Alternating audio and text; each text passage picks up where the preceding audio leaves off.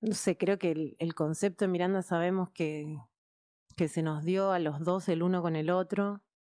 Ale tuvo otras bandas antes, para mí es la primera, pero, pero, pero en otros rubros que, que yo, yo soy artista, hago otras cosas y en ninguna otra cosa me explotó una, una posibilidad tan grande de trabajo como Miranda. Entonces los dos cuidamos mucho Miranda y Miranda es más grande que, que los egos nuestros. Entonces como que el timón lo lleva esta cosa que inventamos.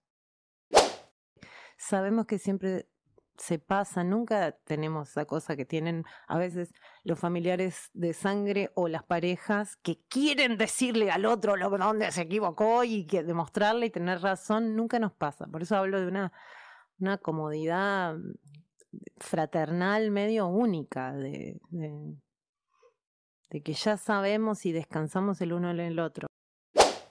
Pero si tuviésemos que, inventar, seguramente iría por el lado de, de que de que él es bastante exigente y yo soy vaga o, o yo soy distraída y un poco más rockera y, y él más disciplinado.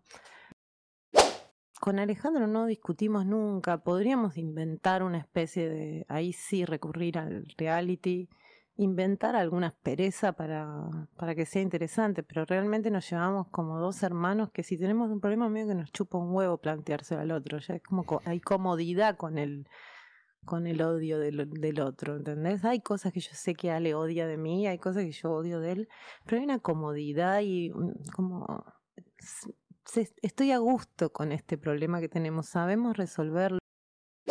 Yo venía cantando jazz en restaurantes disfrazada. ¿De Nina Simón? No, de Billy Holiday. Ah, bueno.